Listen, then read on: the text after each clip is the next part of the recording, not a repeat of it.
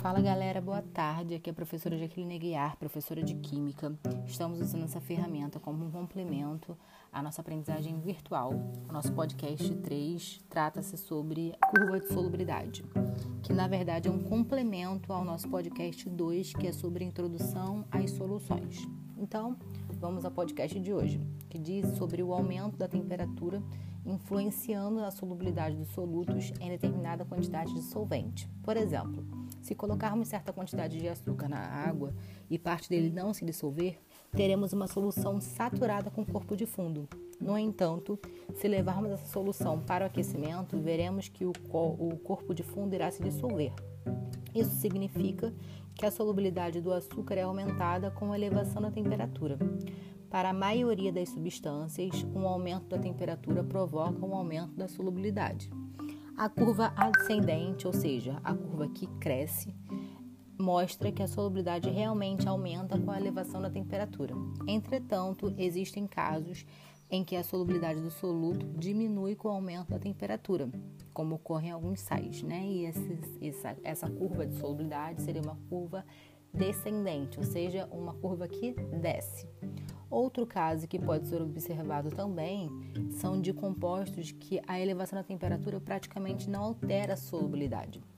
Então, né, esse é o estudo que nós vamos fazer em relação aos gráficos de curva de solubilidade, que sempre tem uma relação direta entre o coeficiente de solubilidade e a temperatura. Espero que tenha ajudado vocês. E é isso, gente. Nos encontramos em breve. Beijo grande.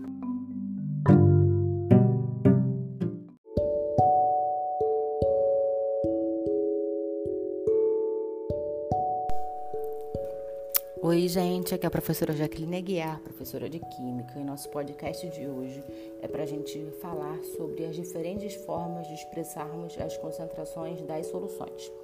É, então, a gente vai iniciar, na verdade, é, falando sobre a concentração concentração comum é a concentração que nós calculamos uma razão, né, que é uma divisão, na verdade, entre a massa do soluto sobre o volume da nossa solução. Lembrando que precisamos diferenciar soluto e solução.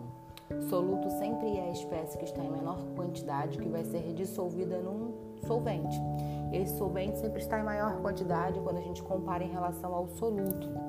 Então, a solução é justamente a junção do soluto mais o solvente. Então, quando falamos que a concentração comum é a razão entre a massa do soluto e o volume da solução, então precisamos estar atentos para não confundirmos soluto, solução e solvente. E a concentração comum geralmente é expressa em gramas por litro, tá bom? É, a nossa próxima forma de expressarmos a, a concentração é em relação à densidade. A densidade tem uma fórmula muito parecida com a concentração comum. A diferença que nós temos é porque quando a gente fala de densidade, a razão que nós temos, a divisão, é entre a massa da solução e o volume da solução também. Então, cuidado para vocês não confundirem concentração comum com a densidade, beleza?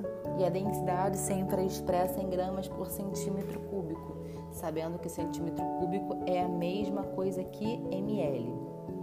É, o título também é uma forma de expressarmos a nossa, a nossa concentração e o título também é uma razão entre a massa do soluto, né? Na verdade, nós temos dois tipos de título: o título em massa e o título em volume.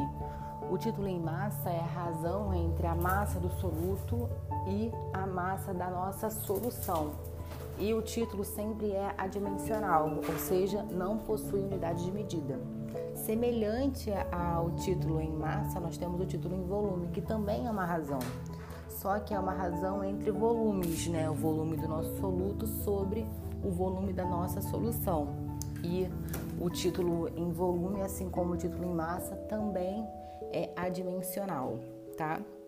É, temos a porcentagem, que temos a porcentagem em massa e a porcentagem em volume, onde a porcentagem em massa é quando nós temos o nosso título, que nós calculamos e multiplicamos por 100 né? Como é uma porcentagem, o resultado final sempre vem com o símbolo de porcentagem.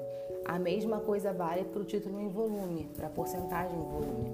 A porcentagem em volume nós vamos calcular o título e depois vamos multiplicar por 100 E como é uma porcentagem, então nós vamos ter é, o símbolo do porcento no final. Então, gente, nosso podcast hoje foi para explicar a diferença entre é, essas unidades de concentração, né, entre essas formas de calcular concentração. Essa é a parte 1. Nossa próxima aula vamos ver a parte 2 em relação às formas de calcular, de expressarmos as concentrações das soluções. Espero que esse podcast tenha sido útil. Beijo, gente, até mais.